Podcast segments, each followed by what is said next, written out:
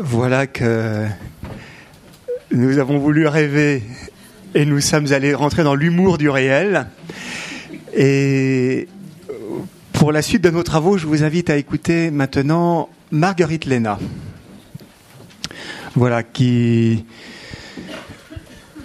qui, accompagne beaucoup le diocèse sur ces questions d'éducation, avec la créativité propre aux origines de sa congrégation. Euh, à l'issue de ces conférences, eh bien, je crois que ceux de l'école des responsables qui nous ont rejoints remonteront à leurs travaux, c'est bien ça? Voilà. Et ceux d'entre nous qui participeront à cette journée de travail, eh bien, on se retrouvera donc pour recueillir, nous redire ce que nous avons entendu et le remettre en perspective à partir de nos responsabilités propres. Marguerite, merci d'avoir préparé avec nous pendant de longs mois cette journée. Je vous laisse la parole. Je n'ai pas besoin de micro, ça va ah, C'est ça, d'accord. Voilà. Euh, c'est moi qui suis très, très touchée d'avoir cette occasion de vous rencontrer tous. Euh, euh, je le fais avec une conscience vive de, bon, bah, des limites de ce que je vais pouvoir dire, puisqu'il y a parmi vous des, des, personnes, enfin beaucoup de personnes qui, ont, qui exercent de lourdes responsabilités à la fois au plan familial et puis au plan ecclésial. Donc c'est avec beaucoup de, de respect pour vos, pour vos missions que je voudrais parler ce matin. Voilà. Alors, c'est clair que c'est une gageure, c'est même, euh, même une autre cuidance de prétendre traiter la question avec le titre que euh, le père Olivier Teillard a, mis, n'est-ce pas Et qu'est-ce qu'éduquer Quelles sont les ressources de l'anthropologie chrétienne et de la tradition ecclésiale En m'accordant une demi-heure pour euh, faire le tour de ces choses. Bon. Euh, c'est la raison pour laquelle vous avez dans votre dossier une série de textes que je ne vais pas du tout exploiter directement dans mon, dans mon intervention, mais qui compléteront un peu, euh, ouvriront un peu des pistes au-delà de ce que je vais pouvoir vous dire. Hein. Alors j'ai choisi une petite voie courte et droite pour euh, euh, remplir ce, laps de temps. C'est-à-dire que je vais me contenter d'évoquer quelques aspects sous lesquels la crise de l'éducation nous concerne, et je dirais nous concerne tous à la fois comme, comme citoyens et comme chrétiens et quel que soit, euh, quel que soit notre, notre rôle ou notre statut euh, de, prêtre, de consacré, de, parent, d'enseignant, etc. Hein. Alors, ça ne veut pas dire, bien sûr, hein, que nous ayons des réponses clés en main hein, à la crise de l'éducation, ni même, euh, ni même peut-être des ressources si on entendait par là euh, un sac dans lequel il suffirait de puiser pour trouver euh, toutes les, toutes les solutions à toutes nos questions. Hein. Mais dans le mot ressources, j'aime bien, il y a le mot source. Hein. Et c'est plutôt les sources que je voudrais interroger euh, ce matin. Hein. Et à défaut justement de pouvoir évoquer ou à plus forte raison inventorier toutes les ressources d'une anthropologie chrétienne, des, des innombrables charismes éducatifs que l'histoire de l'Église déploie, à travers les congrégations, mais aussi à travers beaucoup de bah, toute l'expérience accumulée des familles chrétiennes. Euh, je vais essayer d'aller tout simplement boire à la source évangélique et puis euh, y confronter, peut-être le tenir, si vous voulez. Oui, c'est peut-être mieux comme ça. Vous entendez mieux comme ça? Ah, il n'est pas branché. Alors, c'est. Si Si, si, ça va. Voilà. Bon. Alors, je vais, je vais distinguer, euh, pour la commodité, trois, trois aspects de, de ce qu'on appelle euh, la crise de l'éducation. Hein. Et puis, c'est ces trois aspects qu'ensuite j'essaierai de, confronter avec la, la, lumière qui nous vient de l'Évangile. Hein. D'abord, bien sûr, c'est ce qui est le plus visible, peut-être pas ce qui est le plus profond. Hein. Euh, on peut parler d'une crise des moyens, de moyens des moyens requis pour euh, mener à bien euh, la tâche de l'éducation, que ce soit dans le cadre paroissial, comme Monseigneur 23 vient de l'évoquer, ou dans le cadre familial ou scolaire. Hein. Alors, bien sûr, on peut dire, il faut dire ça avec beaucoup de, beaucoup de, de réserve, parce qu'il suffit de penser deux minutes aux innombrables pays du monde dans lesquels les ressources matérielles et, et souvent aussi les maîtres nécessaires pour assurer la formation des plus jeunes sont absents de manière euh, criante. Hein. et ça nous interdit de nous plaindre trop, nous, dans nos sociétés. Mais c'est vrai que l'éducation est souvent compromise ici aussi d'autres manières, n'est-ce pas? Par exemple, la fragilisation des familles, le manque de disponibilité de beaucoup de parents qui travaillent, les contraintes budgétaires, les difficultés de recrutement des enseignants hein, qui savent bien que leur premier poste risque de ne pas être une sinécure. Et pour toutes ces raisons, effectivement, on voit, euh, c'est ce que Monseigneur 23 évoquait à l'instant, euh, euh, les jeunes descendre dans la rue. Hein, et la formulation de leur première demande est souvent une formulation en termes de moyens. Hein. Et, c'est important parce que ça révèle déjà que, qu'effectivement l'éducation suppose beaucoup de moyens. Elle est elle-même une médiation. Hein. Un enfant n'accède pas à l'âge d'homme sans la mise en œuvre de, de beaucoup de médiations et de beaucoup de médiateurs. Alors, comment susciter ces médiateurs?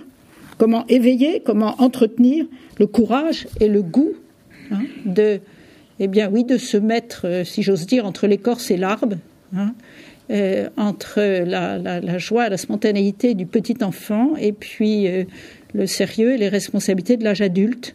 Hein, eh bien, pour aller de l'un à l'autre, il faut effectivement des médiateurs entre les deux. Et des moyens matériels, et des moyens de temps, et des moyens d'argent, et tout ça. Mais je crois qu'on peut faire une lecture plus profonde de cette crise de l'éducation. Euh, et ceci euh, en lien avec les, mutations considérables que la notion d'autorité a connues dans les dernières décennies dans nos sociétés. Alors, on peut évoquer la culture démocratique de l'égalité qui a transformé la plupart des relations hiérarchiques en des rapports horizontaux, en des rapports mobiles, des rapports beaucoup plus fonctionnels et révisibles que euh, les cadres fixes et quelquefois figés et figeants que connaissaient les générations antérieures. On peut évoquer le rythme des découvertes scientifiques et techniques qui font qu'un euh, vos, fils de 12 ans euh, sont beaucoup plus experts dans la plupart des cas devant un ordinateur que la plupart d'entre nous. Hein, et, ça veut dire que les héritages du passé, même proches, hein, sont, euh, deviennent obsolètes et que l'expérience des grands-mères qu'on évoquait tout à l'heure, eh bien, est souvent dévaluée au profit de cette sorte d'immédiate familiarité avec le monde euh, et l'environnement technique et tous les pouvoirs qu'il donne. Et si on évoque enfin euh, le pluralisme culturel et religieux, de nos sociétés euh, et l'impact que ce pluralisme a d'emblée sur des consciences d'enfants ou de jeunes qui, qui voient marquer du sceau de la relativité les valeurs, les références, les significations, les repères proposés par la famille et par l'école. Or, il est clair que, de même que l'éducation ne peut pas se passer de médiation, parce qu'elle est elle-même une médiation, euh, l'éducation ne peut pas non plus se penser comme une relation totalement égalitaire. Hein. Elle articule des différences, ne fût-ce que la différence d'âge, hein, mais aussi des différences de savoir, des différences de responsabilité, des différences d'expérience. Et la question euh, brûlante posée à nos sociétés, c'est quelle figure l'autorité éducative peut-elle garder, peut-elle revêtir dans une société à la fois individualiste, démocratique et pluraliste, c'est-à-dire nos sociétés? Enfin, on peut élargir et approfondir la réflexion en s'interrogeant sur l'actuelle fragilisation du lien entre générations tel qu'il est justement assuré essentiellement par l'éducation. Et là, je rejoins euh, les propos de Monseigneur 23, puisque ce que j'évoque ainsi, c'est effectivement la crise de la transmission. Euh, parler de transmission et de crise de la transmission, c'est vraiment toucher, si on peut dire, l'infrastructure d'une société humaine. Hein. Euh, les sociétés animales, elles vivent d'hérédité biologique. les sociétés humaines ne se contentent pas de l'hérédité biologique. Elles vivent d'héritage. Hein. Et transmettre, ça veut dire à la fois consentir à être fils, c'est-à-dire à recevoir sa vie, hein, et avec sa vie les mots et les sens et les significations, et consentir à être père, c'est-à-dire à donner à son tour. Consentir à la légitimité de mon être père par rapport à l'être fils, hein, ce qu'évoquait aussi Monseigneur 23. Hein. Mais c'est aussi consentir à être mortel hein, et, et reconnaître du même coup, du même regard, qu'il y a des valeurs, qu'il y a des biens qui sont trop précieux pour qu'ils meurent avec moi. Et transmettre, c'est accepter sa mort et accepter la vie des biens et des valeurs qui me font vivre au-delà de moi-même. Alors c'est sûr qu'une société qui, tend à occulter ou à manipuler ses dépendances originelles et ultimes, hein, la naissance, la mort, une société qui parfois réduit le temps du présent, le temps réel, à une simultanéité sans mémoire, hein, de la coïncidence de l'émetteur et du récepteur, eh bien, elle ne sait plus très bien quoi faire de ses héritages, ni quoi, ni pourquoi, ni de quel droit transmettre aux générations nouvelles. Alors, nous sommes les héritiers d'une foi qui se dit dans l'histoire et qui fait histoire. Quelles paroles chrétiennes pouvons-nous dire dans ce contexte? Je voudrais tout de suite dire que mille difficultés ne font pas encore un seul doute. Que l'éducation soit difficile n'a pas à avoir pour euh, conséquence ou pour effet la démission des éducateurs. J'ai envie de dire au contraire. Et de fait, ben, l'existence même de ce colloque et puis votre présence à tous est bien le signe que l'Église ne renonce pas à assumer ses responsabilités dans ce domaine, hein, même si elle s'interroge sur la meilleure manière de les exercer. Euh, parce qu'elle ne peut le faire qu'à sa manière et selon le mode de sa présence dans la vie publique et dans les enjeux d'avenir qui s'y jouent. Nous, lisons en ce moment dans la liturgie les, récits des actes des apôtres, et vous vous souvenez de cet épisode où Pierre et Jean rencontre euh, à la belle porte du temple ce boiteux hein, qui demande l'aumône. Et Pierre lui dit D'or et d'argent je n'en ai pas, mais ce que j'ai, je te le donne. Qu'est-ce que nous avons? Nous avons la parole et la puissance du Verbe de Dieu, du Christ ressuscité, au nom duquel nous pouvons dire, comme Pierre, la parole éducatrice par excellence Lève-toi, et marche. Et je voudrais simplement poser cette parole hein, dans sa, dans sa toute fraîcheur hein, sur chacun des trois aspects de la crise d'éducation que je viens d'évoquer. Hein. D'abord sur la crise des moyens. Et pour cela, je, vous renvoie à ce texte de l'évangile de Saint Luc que j'ai toujours trouvé étonnamment euh, déroutant. Luc 14, 28, 33 vous puissiez aller le relire si vous voulez. on nous dit que Jésus s'adresse aux foules qui font route avec lui. Et il est question, dans la parole du Christ, des moyens justement à mettre en œuvre pour réussir une entreprise, qu'il s'agisse euh, de faire œuvre d'architecte, de construire une tour, ou bien qu'il s'agisse de gagner une guerre. Et dans l'un et l'autre cas, euh, Jésus rappelle que la sagesse élémentaire consiste à s'assurer qu'on a bien les moyens pour la fin qu'on vise. C'est-à-dire, il s'agit de calculer la dépense ou bien de mesurer le rapport des forces militaires avant de s'embarquer dans la construction de la tour ou dans la euh, bataille rangée. Hein. et puis, le texte continue avec un étonnant de même. Alors, Jésus dit de même, hein, euh, et là, il s'agit de devenir disciple. Alors on s'attend à ce qu'il précise les moyens qui sont nécessaires dans ce cas-là. Hein. Mais par un étrange retournement, le moyen que Jésus effectivement préconise à ce moment-là, c'est justement la totale absence de moyens. Hein. Il s'agit de renoncer à tout ce qui nous appartient, c'est-à-dire consentir à une pauvreté radicale quant aux moyens disponibles. Alors, attention, euh, ce serait, c'est loin, loin de moi la pensée, puis ce serait un usage tout à fait abusif du texte, que d'en conclure, n'est-ce pas, que les pénuries que j'évoquais ci-dessus sont non seulement légitimes, mais euh, la situation idéale pour euh, se trouver en chrétien en face de, des questions d'éducation. Non, l'éducation ressemble trop au travail d'un architecte. Hein, vous savez, Rabelais a cette belle formule je ne bâtis que pierres vives, ce sont hommes. Elle ressemble quand même aussi quelquefois suffisamment à un affrontement musclé. Hein, euh, pour que euh, on ne se sente pas concerné par la première partie de la, petite parabole, c'est-à-dire bah, effectivement on a besoin de moyens, hein, c'est clair. Mais, mais la parole du Christ agit à un niveau bien plus profond. Hein, et elle nous appelle à poser un regard de disciple sur toutes nos tâches d'éducation. C'est ça la ressource chrétienne. Hein. c'est-à-dire un regard libre, un regard non idolâtre, hein, qui peut alors assumer hein, ses tâches et ses situations selon la logique paradoxale de l'Évangile.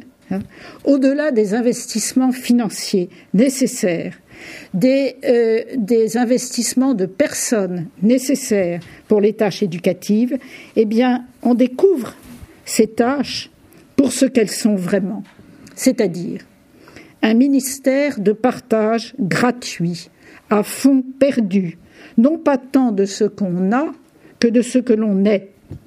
En deçà et au-delà des inévitables affrontements entre parents et enfants, hein, dès qu'il s'agit de, lois ou d'interdits, il y a forcément, hein, et c'est sain et ça y est, hein, euh, des, des affrontements, eh bien apparaît alors la terre de la bonté, où l'enfant se découvre aimé inconditionnellement, où plus rien ne se mesure selon les lois de l'échange marchand, ni le temps donné, ni le savoir partagé, ni la tendresse offerte. Euh, à N'Djamena, au Tchad, un des pays les plus pauvres de la planète, euh, plusieurs d'entre nous, dans la communauté Saint-François-Xavier, animent depuis plus de 20 ans un centre d'accueil des jeunes qui apporte un soutien éducatif dans ce pays dépourvu de tout à des jeunes qui souvent sont plus de 100 par classe et n'ont aucun livre scolaire à leur disposition. Et la devise du centre, Emmanuel, est non pas se servir, mais servir. Et les jeunes tchadiens qui fréquentent ce centre, nous les voyons se lever et se mettre à marcher. Je pense qu'il faut opérer une conversion analogue du regard devant la crise de l'autorité. Et là, je vous renvoie à un autre passage de l'Évangile, bien connu aussi, Matthieu 23, 8, 10, qui déplace radicalement toute prétention de l'autorité éducative ou politique à s'ériger en un principe premier et absolu. Pour vous, ne vous faites pas appeler maître, car vous n'avez qu'un seul maître, N'appelez personne sur la terre votre Père, car vous n'en avez qu'un seul, le Père céleste. Ne vous faites pas non plus appeler docteur, car vous n'avez qu'un seul docteur, le Christ. Alors, pas plus que le premier texte que je citais ne cautionnait le mépris des moyens, celui-là n'est pas, c'est trop clair, une déclaration d'anarchisme politique ou éducatif. Hein, c'est bien évident. mais là aussi, quelque chose de plus profond est engagé. Il s'agit de ne pas prétendre occuper la place de l'origine. Un père n'est pas l'origine radicale de la vie de son enfant. Un docteur n'est pas l'origine radicale du savoir qu'il transmet, hein, même s'il est docteur en Sorbonne. Un maître n'est pas l'origine du pouvoir qu'il exerce. Ces trois rôles, si malmenés dans notre société, ont chacun une mission à remplir. Et cette mission, c'est de désigner l'origine, mais à distance de l'origine. C'est d'indiquer en creux le lieu qu'il laisse vacant pour que notre Père des cieux, pour que le Verbe de Dieu, pour que l'Esprit de la promesse puisse venir le remplir. Alors, à appuyer l'exercice de l'autorité éducative sur la source d'où elle se reçoit et qu'elle a mission d'indiquer, on reçoit alors, je crois vraiment, le courage de l'exercer de manière responsable, même dans des conditions tout à fait difficiles ou contestées. On consent aussi à l'humilité qui la remet à sa juste place et qui du coup la rend plus légère à ceux qu'elle gouverne. Il y a une formule célèbre qui dit que Dieu a créé le monde comme la mer crée la plage en se retirant. Alors on peut appliquer cette formule à l'autorité éducative hein, et, et, dire que d'une certaine manière, elle s'accomplit en s'effaçant progressivement quand le jeune devient à son tour un adulte. Encore faut-il se souvenir que pour que la mer crée la plage, il faut de la part de la mer une formidable dépense d'énergie, il faut la patience d'une très longue durée et il faut l'ouverture d'un très vaste horizon. Mais quand ces conditions sont réunies, alors le jeune reçoit à son tour l'énergie de se lever et de marcher vers cet horizon. Enfin, enfin, je reviens une troisième fois à l'Évangile, cette fois devant la crise de la transmission.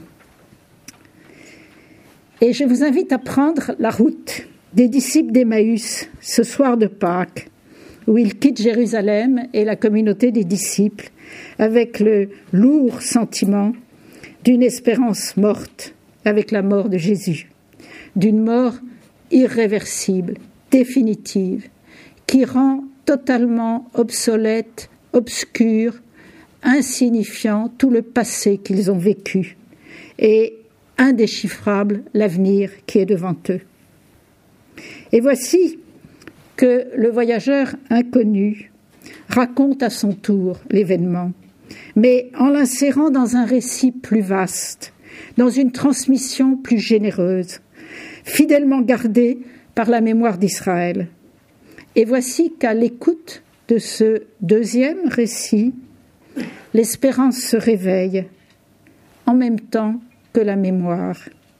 Alors quand le voyageur prend le pain et prononce la bénédiction, les disciples comprennent soudain que ce geste de vie est le geste d'un vivant. Leurs yeux s'ouvrent et à cet instant, le fil rompu de la transmission, rompu par la mort, rompu par leur désertion, loin de la communauté, eh bien, ce fil se renoue. Et les voilà partis en hâte vers Jérusalem, en témoin du ressuscité. Et c'est ainsi que cet épisode est venu jusqu'à nous, grâce au troisième récit, celui dont Luc est l'auteur et dont nous sommes, nous, chacun de nous, les destinataires. Et c'est pourquoi un chrétien peut dire, je crois, qu'il est vraiment arrivé quelque chose à la transmission le matin de Pâques, quelque chose qui, bien sûr, s'offre seulement aux yeux de la foi, quelque chose qui n'a rien d'une réponse magique aux difficultés de nos sociétés par rapport au passé et à l'avenir, mais qui pourtant, en vérité, change tout. Parce que si toute transmission est, comme je l'évoquais tout à l'heure, un défi un défi lancé à la mort et comme une sorte de protestation millénaire dressée contre elle, la résurrection du Seigneur vient témoigner que cette protestation n'est pas vaine, que cette protestation n'est pas une illusion, parce que la mort n'a plus, n'aura plus jamais le dernier mot de l'histoire. Ceci a un prix, hein, et ce prix est souligné dans les évangiles. Hein. Euh, le latin dit, le latin de la Vulgate, tradidit semet ipsum. Il s'est transmis lui-même, il s'est livré lui-même. Nous savons tous par expérience qu'il y a des biens qu'on ne peut transmettre qu'en se livrant soi-même, parce qu'ils relèvent de l'attestation beaucoup plus que de la démonstration, et qu'on ne les donne qu'en se donnant avec eux. Hein, la liberté, la paix, la justice, euh, dans le monde d'aujourd'hui, on le sait bien, sont des bons, sont des dons de cette sorte-là. Hein. Le salut, bien sûr. Hein. Et dans l'offrande extrême de la croix, comme dans la gloire discrète du ressuscité, le Christ s'est transmis lui-même à son Église. Et il nous rejoint dans la fragilité de notre présent par le Ceci est mon corps de chaque Eucharistie. C'est dire qu'il nous rejoint au cœur de chacune de nos paroisses. Hein, et ce cœur n'est pas étranger, hein, si vous avez entendu ce que je viens de vous dire, il est loin d'être étranger à la tâche de l'éducation. Il en est peut-être l'approche la plus profonde. Et du coup, il me semble personnellement qu'un chrétien a beaucoup mieux à faire que de rêver d'une culture chrétienne ou de gémir indéfiniment sur son absence, sur sa perte, comme si elle n'avait jamais existé, ce qui n'est pas du tout évident. Notre foi n'est pas la particularité religieuse de l'Occident. Elle n'est pas davantage un supplément d'âme à faire valoir comme antidote au vide spirituel de nos sociétés. Elle est, pour nous qui sommes des éducateurs, elle est une bonne nouvelle. Oui, la transmission des œuvres, des actes, des exemples, des significations qui ennoblissent l'humanité d'une génération à l'autre n'est pas une lutte désespérée et vaine contre la mort. Oui, l'effort n'est pas vain de tant d'hommes et de femmes qui, sans se réclamer de la foi chrétienne, quelquefois sans du tout la connaître, s'efforcent de transmettre à de plus jeunes le goût de vivre et de chercher, de parler et d'agir de manière responsable et féconde pour les autres. Bien sûr, la lumière de Pâques ne nous dispense pas de chercher à tâtons, hein, avec tous les autres et comme tous les autres, les chemins inédits de l'éducation pour aujourd'hui. Mais elle nous permet de dire avec force, en, en nous sachant pleinement légitimes de le faire, à chaque enfant, à chaque jeune qui nous est confié, lève-toi et marche. Je vous remercie.